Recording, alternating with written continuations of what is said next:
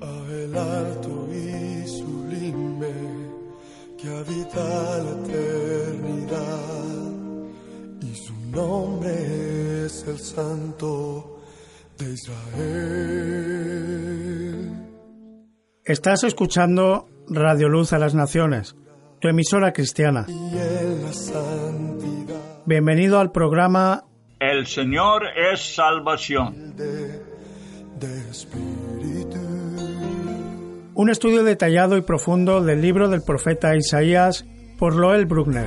El espíritu humilde. Isaías, El Señor es salvación. El corazón quebrantado. Todo un legado para la humanidad, probablemente la mayor evidencia de la veracidad de la palabra de Dios. Porque el testimonio de Jesús es el espíritu de la profecía. El Señor es salvación. Un mensaje que necesitas oír si quieres conocer más a Jesucristo. por los siglos. Sintonízanos todas las semanas en Radio Luz a las Naciones. La voz de salvación a tu corazón.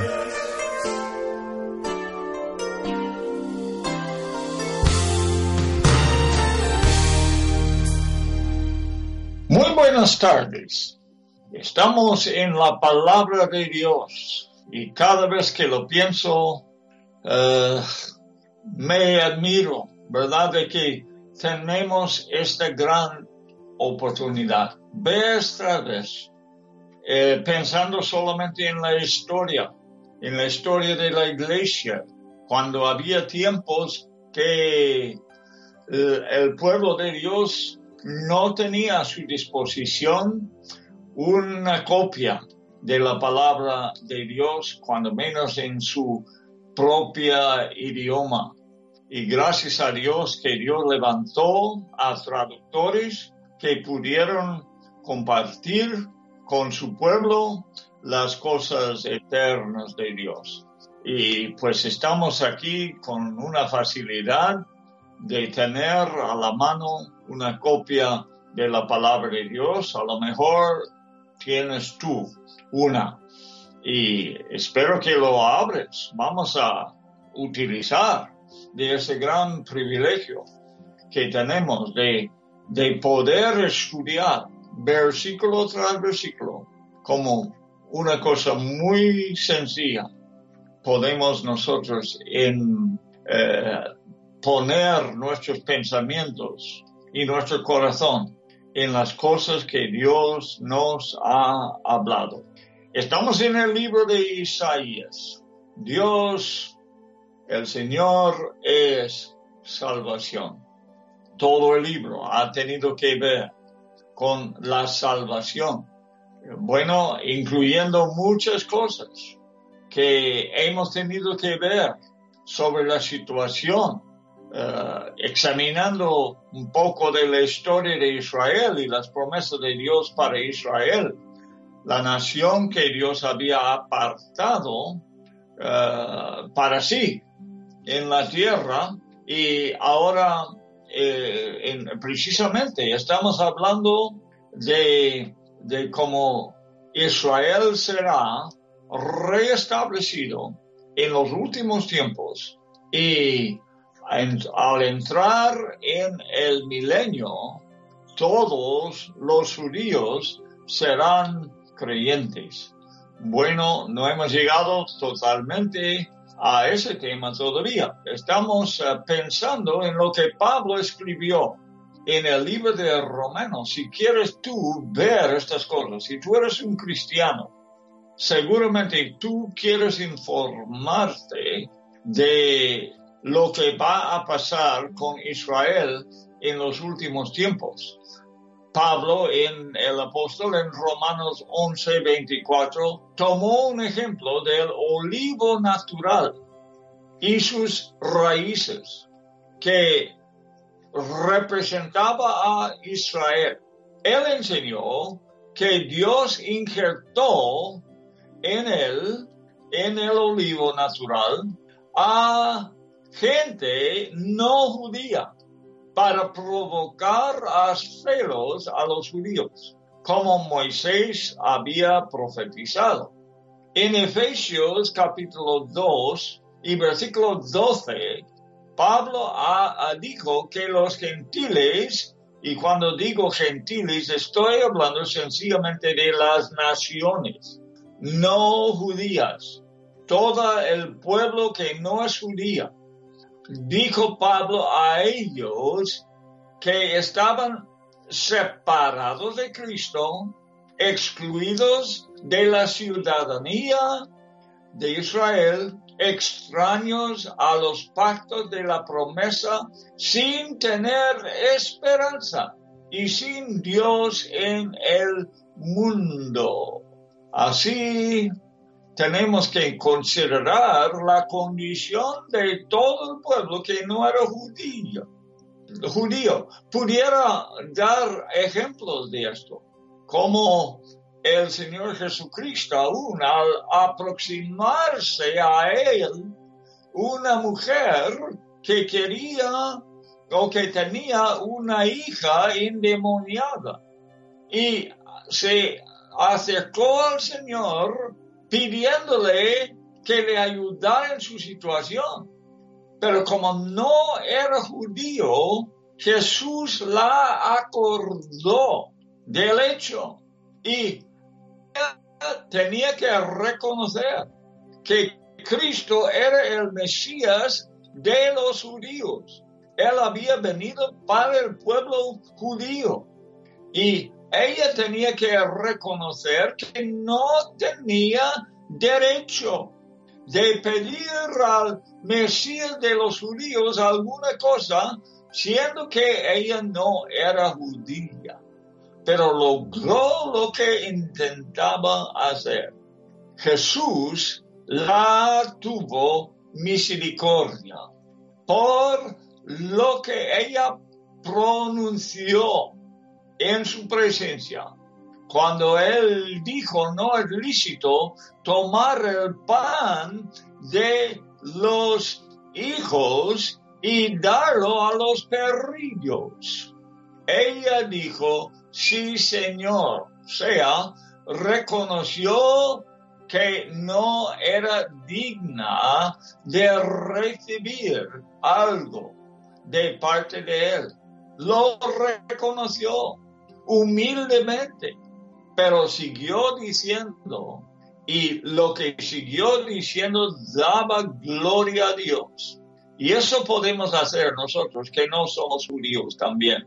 Podemos reconocer nuestra situación de que no seamos dignos de aprovechar cualquier cosa de la mano del Mesías, pero podemos dar gloria a Dios como ella hizo diciendo, aún los perrillos comen de las migajas que caen de la mesa de los hijos. Qué tremendo es, fue, fue esa cosa que ella dijo. Qué sabia, qué humildad, qué gloria daba a Dios, que Él es misericordioso.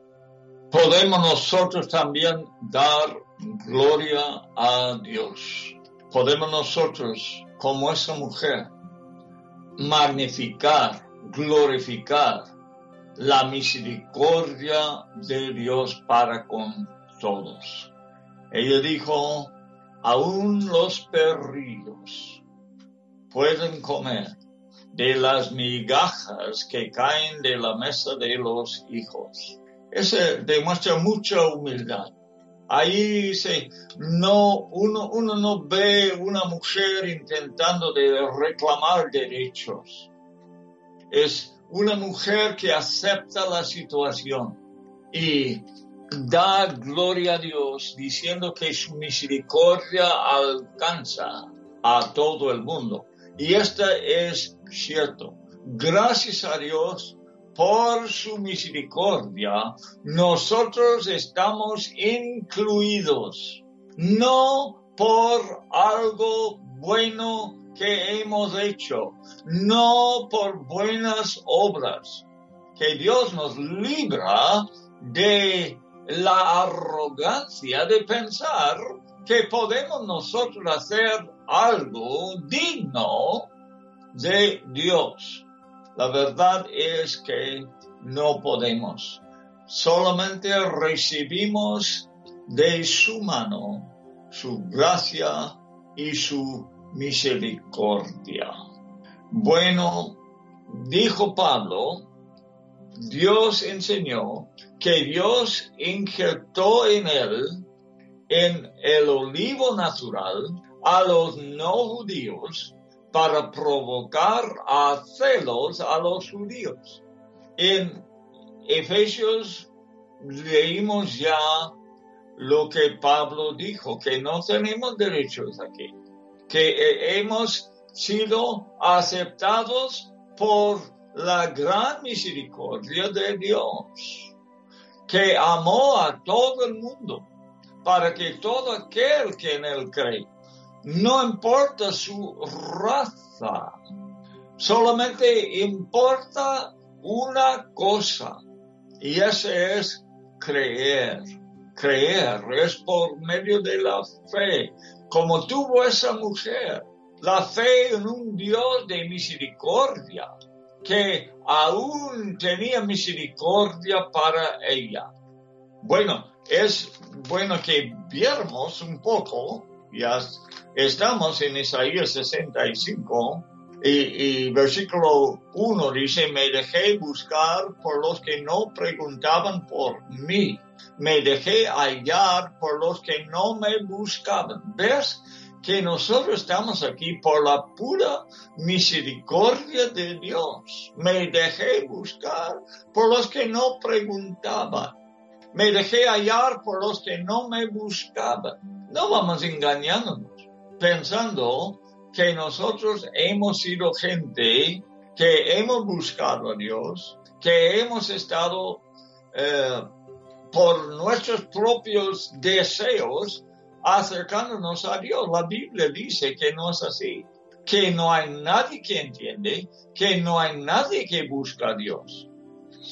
Y, si estamos buscando a Dios, y posiblemente somos, espero que los que están escuchando este programa son personas que están escuchando porque están buscando a Dios. Y si es así, este es porque Dios ha tocado nuestro corazón. Nos ha dado deseos puros y sanos. Porque naturalmente no lo hacemos. Naturalmente no buscamos a Dios. Eh, ahora, ya que hemos leído en Isaías, vamos a Romanos capítulo 9 y versículo 25 dice, como también dice en Oseas, a los que no eran mi pueblo, llamaré pueblo mío. Y a la que no era amada, amada mía. Y Pablo, al, ver todas estas cosas, en Romanos 11, eh, termine con una alabanza desde su corazón por ver cómo Dios ha obrado, cómo Dios planeaba la cosa para que todo el mundo pudiera entrar. El judío primero y después el no judío. Que los de Israel habían negado al Señor, habían rechazado a su Mesías. De modo que Dios abrió la puerta para los no judíos. Pablo también, donde quiera que viajaba, muchas veces fue primero a la sinagoga a hablar con los judíos. Pero cuando ellos rechazaban su mensaje, él dijo, de aquí en adelante entonces voy a los no judíos. Y entonces Pablo alaba a Dios que Dios ha obrado de esta forma para que el Evangelio fuese extendido a los no judíos y como al final serán injertados los judíos otra vez. Sea, al final los no judíos y los judíos serán creyentes, creyentes. Y por eso exclama Pablo al terminar Romanos capítulo 11, eh, oh profundidad de las riquezas y de la sabiduría y del conocimiento de Dios. Dios, desde la antigüedad, elaboró este plan en el cual ha encerrado a todos en desobediencia para mostrar misericordia a todos. El plan de Dios es un plan de misericordia. Tú no puedes entrar en este plan por tus obras. Las obras no están incluidas en ese plan. Lo que hay en este plan es misericordia. Y sobre judíos y sobre no judíos, Dios quiere mostrar su misericordia. Véalo, versículo 32 de Romanos 11. Porque Dios ha encerrado a todos en desobediencia para mostrar misericordia a todos. El plan de Dios es un plan de misericordia. Es un plan de demostrar su gracia y su misericordia a gente que no lo la merece. Tremendo. Oh profundidad de las riquezas y de la sabiduría y del conocimiento de Dios. Pero quiero que veas, quiero que reconoces la manera de entrar en las cosas de Dios es reconocer que no somos dignos, que jamás pudiéramos lograr por nuestra bondad, por nuestras obras o por todas las obras de caridad que pudiéramos nosotros hacer, no seremos aceptados en Dios. Este no es parte de su plan. El plan de Dios es mostrar misericordia. Y es la única forma de aproximarte a Dios.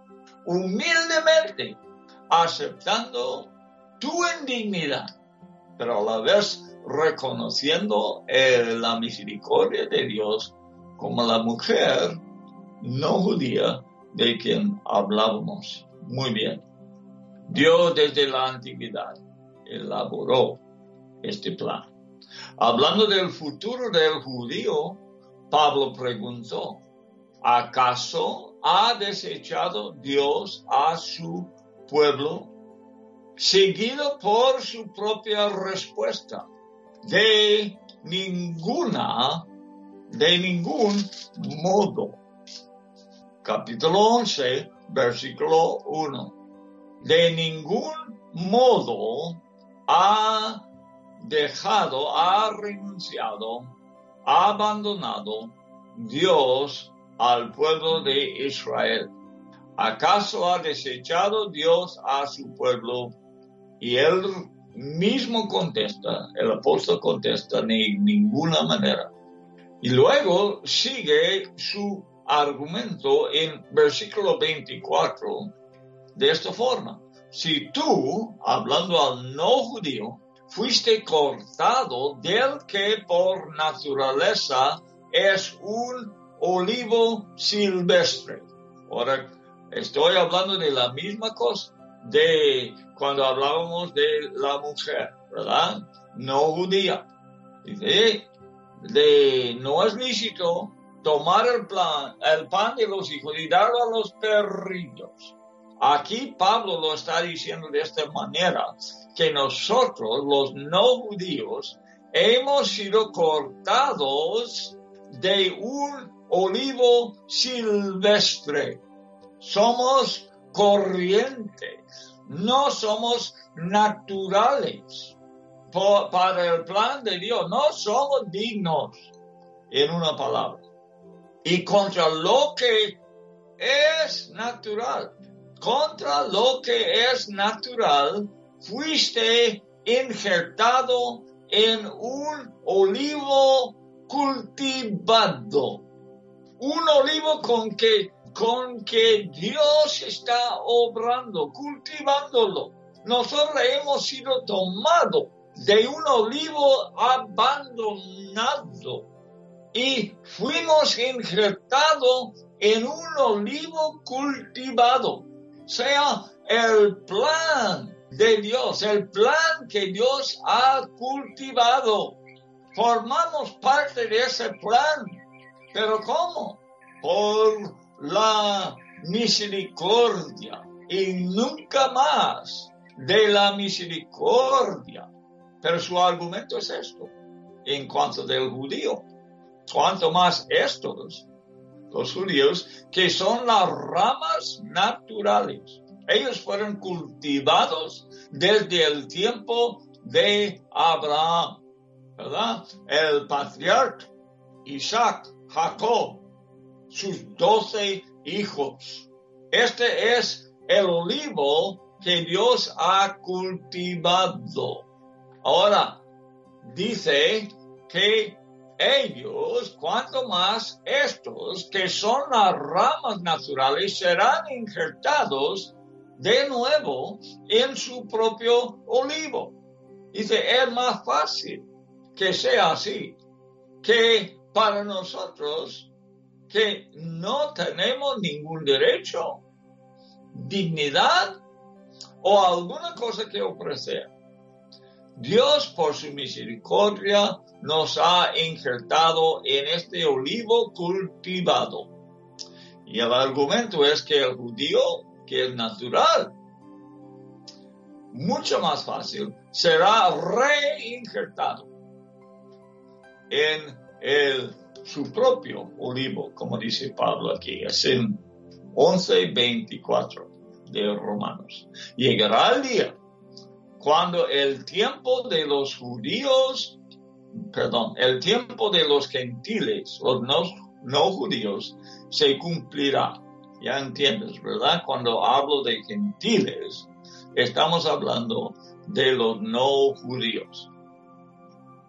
El tiempo de los gentiles se cumplirá, versículo 25.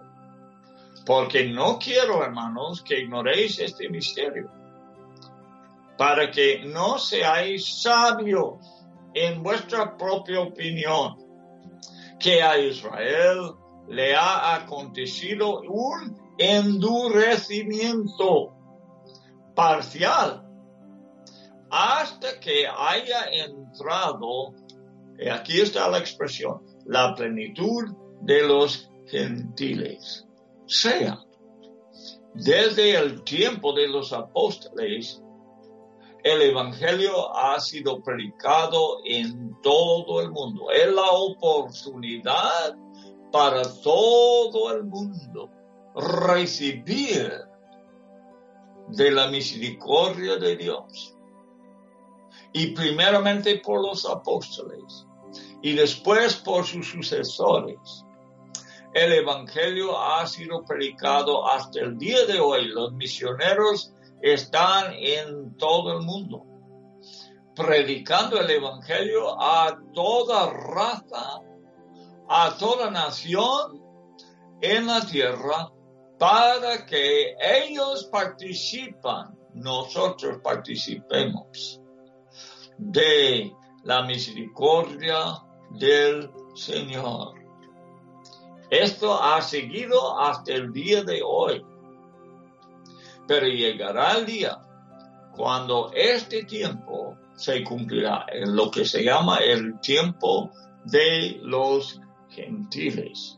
O como dijo Pablo aquí, hasta que haya entrado la plenitud de los gentiles, hasta que haya acabado la misericordia, o sea, el tiempo en que Dios está mostrando su misericordia a todas las naciones y todos los miembros de lo que se llama la iglesia gentil será completo.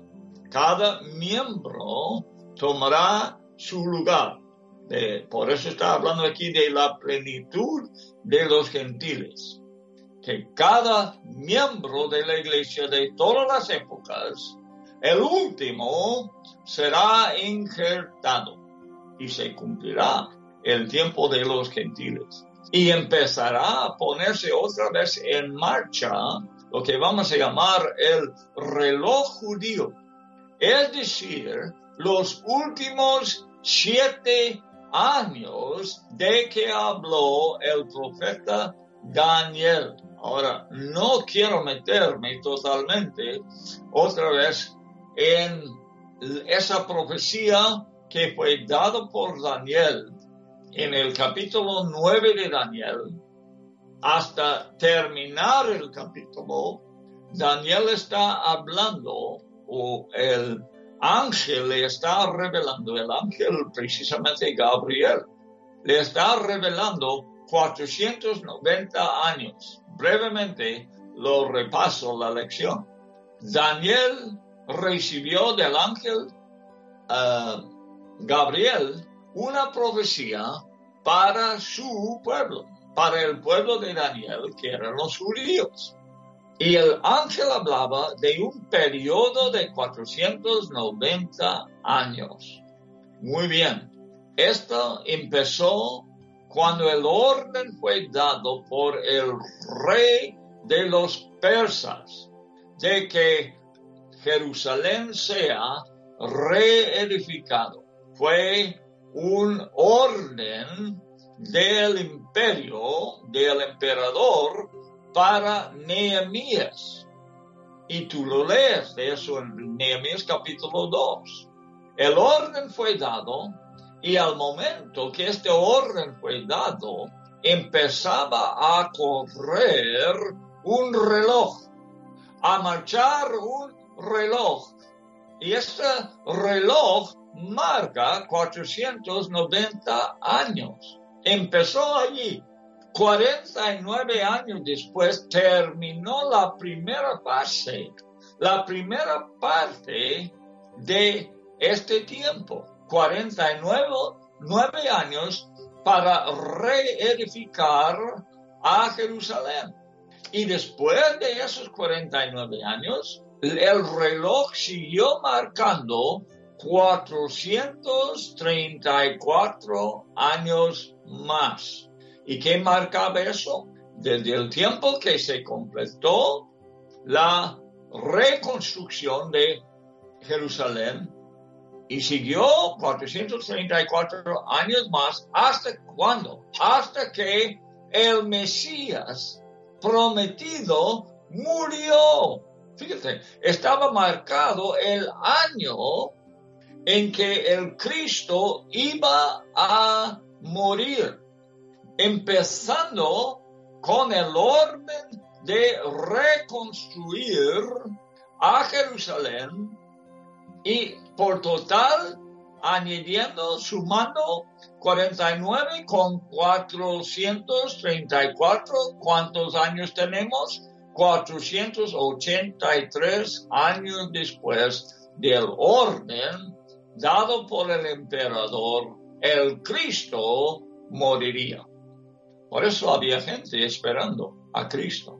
Por eso José de Arimatea ya tenía un, una tumba preparada para él, porque él era estudiante de las escrituras, de las profecías, y había leído de Daniel el año cuando Cristo iba a morir y ya tenía preparado un sepulcro para él. Fíjese. Y Nicodemo otro estudiante de las escrituras. Había preparado las especias para su cuerpo.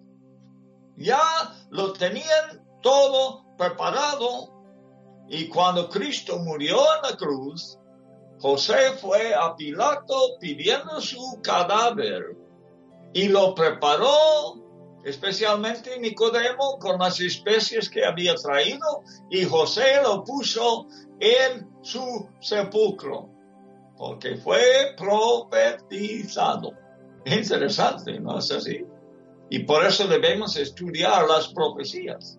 Cristo murió 483 años después de que fue dado el orden de que ya hemos hablado. Bien, ¿qué más podemos decir? Que por eso, por rechazar a su Mesías, por darle muerte, Dios mandó que el Evangelio fuese predicado a todos los no judíos. Y todo lo que hemos estudiado y leído aquí en Isaías se cumplió. También profecías. Que fue hallado, dice, de gente que no me buscaba. Jesús o Dios mandó que el Evangelio fuese predicado a los no judíos. Estamos en el tiempo de los gentiles, el tiempo de los no judíos en que el Evangelio es predicado a todo el mundo, no importa las razas. Pero Pablo dice que este tiempo terminará, llegará la plenitud de los gentiles. Y entonces, ¿qué pasará? Bueno, empezará otro periodo de siete años Hemos hablado de 483 años hasta que Cristo fuese muerto, matado, para el reloj de los judíos. Por ese hecho, el reloj que marca 490 años para todavía faltando siete años más. Y en medio o después de los 483 años y antes que los últimos siete años, ya ha pasado dos mil años. Dos mil años más ha pasado. Y no hemos llegado todavía a la plenitud de los gentiles. Dios está haciendo una obra, reuniendo un pueblo que no es judío, que forma parte de su iglesia y lo ha hecho a través de muchos siglos, haciendo con esta iglesia una novia para su hijo. Y ha pasado dos mil años haciéndolo Dios. Cualquier eh, puede ser que muy pronto terminará este tiempo y entonces empezará a correr, a marchar otra vez el reloj de los judíos y este va a marchar por siete años más hasta completar los 490 años. Espero que me has podido seguir en esta matemática, ¿verdad? Esta lección de matemática que hemos pasado, marcando horas o, tiempos profetizados por el profeta Daniel. Estúdialo en capítulo 9 de Daniel y te darás una idea de lo que estoy hablando. Pero mira, eh, una cosa que te digo, para que no te confundas, leerías allí en tu Biblia en español de semanas. Y la primera interpretación que vendrá a tu mente naturalmente es de que se está hablando de días. Los judíos no lo vieron así. Los judíos estaban acostumbrados a marcar semanas no solamente en días, sino en años sea, una semana podría ser siete años igual que siete días. Tenían semanas de años. Así que cuando tú lees en tu Biblia española de los 70 semanas, sépalo que estás leyendo de años 70 más 7 o por 7 años. 70 por 7 años, 490 años. Solamente te aclaro esa cosa para que no te confundas. Pero léalo ahí y verás cómo está llevando a cabo exactamente lo que Dios tiene planeado, lo que Pablo el apóstol ya sabía, y está hablando del fin de la plenitud de los gentiles y marcando el tiempo cuando los judíos serán injertados en su propio olivo natural. Todo, y entonces en versículo 26, aquí veo, si tienes tu Biblia abierta, Romanos 11 todavía, dice, y así todo Israel será salvo. En ese entonces, cuando se completa los siete años más, todo Israel será injertado en su propio olivo. Todo el, los que restan de la nación de los judíos en aquel entonces, todo, uh, ¿cómo, lo llamamos?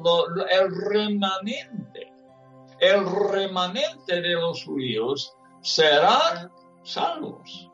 Todos, cada individuo será salvo cuando termina esos siete años, cuando el tiempo de los gentiles se cumple todo Israel será salvo. Versículo 26, y así todo Israel será salvo. Tal como está escrito, el libertador vendrá de Sion, aparte, y este es Cristo.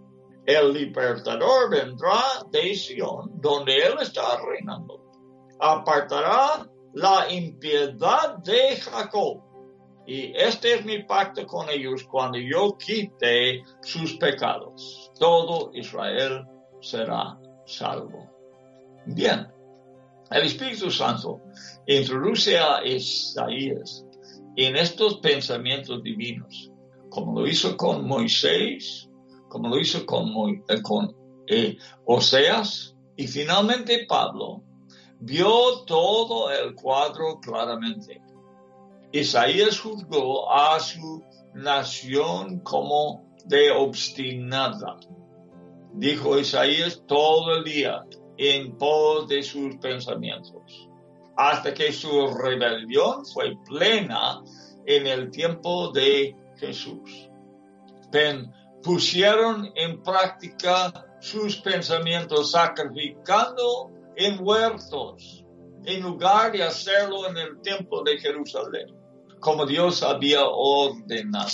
Quemaban incienso sobre ladrillos una abominación que empezó con el tiempo de, la, eh, su esclavitud en Egipto, cuando fueron forzados a ayudar a construir el imperio de Faraón con ladrillos. Estos tipificaban el esfuerzo del hombre caído, creando sus propios diseños desde el tiempo de la torre de Babel, que también fue hecho de ladrillos. Bueno, estoy ahora en Isaías capítulo 65 y versículo 3. Un pueblo que de continuo me provoca, provoca en mi propio rostro, sacrificando en huertos y quemando incienso sobre ladrillos. Bien, en versículo 4, seguimos adelante, que se sientan entre sepulcros y pasan la noche en lugares secretos, que comen carne de cerdo, que fue prohibido, y en sus ollas han caído de carnes inmundas. Las prácticas del versículo 4 no solamente son impiedosas, conforme a la naturaleza humana corrompida, sino que también se introduce entre ellos la brujería satánica, totalmente a favor del antiguo enemigo de Dios, Satán, Satanás. Estas eran más que prácticas humanas, eran diabólicas. Se sienten entre sepulcros y pasan la noche en lugares secretos. Estas fácilmente uno puede ver como, como una obra del reino de las tinieblas, el reino de Satanás. Y además, comen la carne prohibida de cerdo y otras carnes inmundas, lo que fue prohibido para los judíos, porque ellos eran un pueblo apartado, aún en lo que comían. Lo vemos con Daniel cuando era un joven y fue llevado a Babilonia como esclavo. No quiso comer los alimentos de Babilonia. Los rehusó.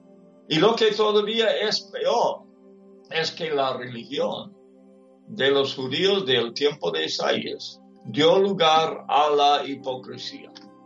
Pensaban que eran exclusivos y superiores a todo el mundo versículo 5, lo leeremos, que dicen, quédate donde estás, no te acerques a mí, porque soy más santo que tú.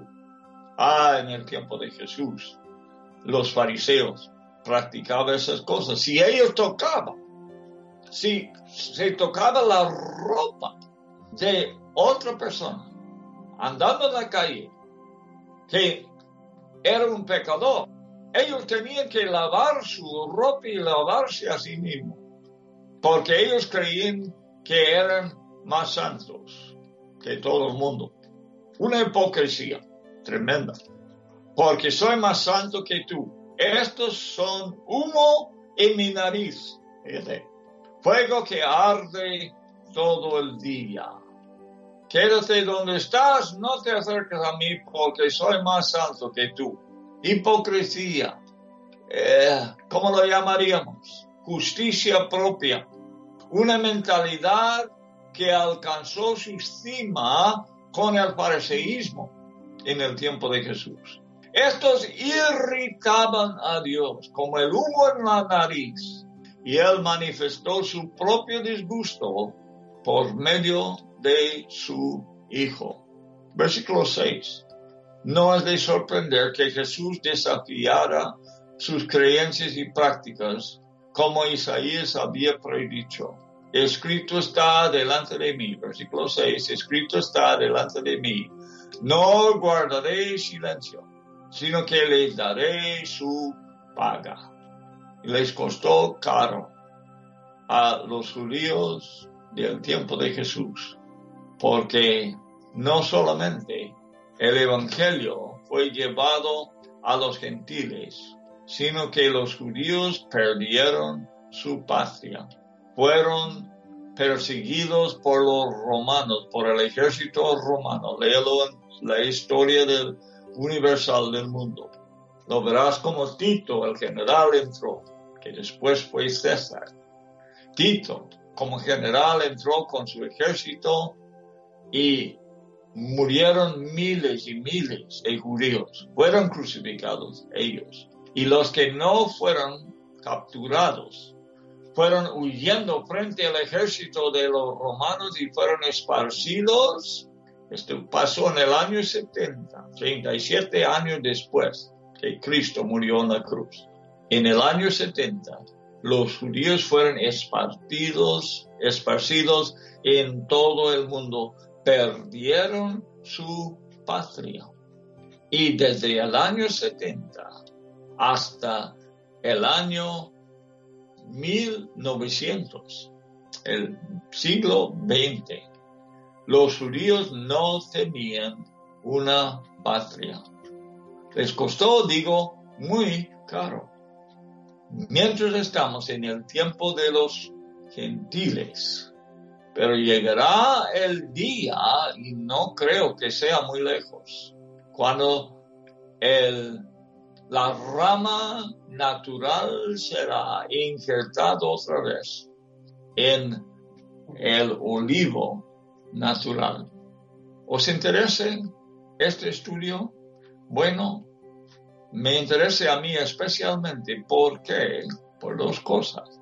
Uno, porque ahora tienen patria otra vez los judíos y sé que está acercando al cumplimiento de la plenitud de los gentiles y que estamos llegando cerca al arrebatamiento, cuando la iglesia será llevado al cielo y empiece los últimos siete años de la historia de la raza humana, faltando solamente el reinado de Cristo sobre la tierra, porque Él reinará por mil años. Hemos estudiado esto en el libro de Isaías. Y, la segunda cosa que me interesa es que una copia del libro con las mismas palabras que nosotros estamos estudiando está en el museo en Jerusalén y esta copia, la copia, allí en el museo existió antes que Cristo nació. Y todas estas profecías fueron dichos antes que Cristo vino al mundo, incluso lo que dice, una virgen concebirá y dará a luz un hijo, que era el anuncio del nacimiento de Cristo 700 años antes que aconteció. Amigos, tenemos que dejar esto hasta el próximo programa, el próximo programa. Y nuestro deseo es que tú aproveches de este estudio vamos ya terminando esta gran profecía, en lo cual nosotros podemos ver cómo algunas cosas han quedado de cumplir eh, y cumplirá quizás en poco tiempo, para que seamos nosotros siempre mirando al cielo, fijándonos nos los ojos en Jesús y esperando su venida cuando Él venga para con nosotros. Amigo, yo quiero que tú seas parte del número que sea arrebatado cuando Cristo vuelva. Que Dios te bendiga ricamente.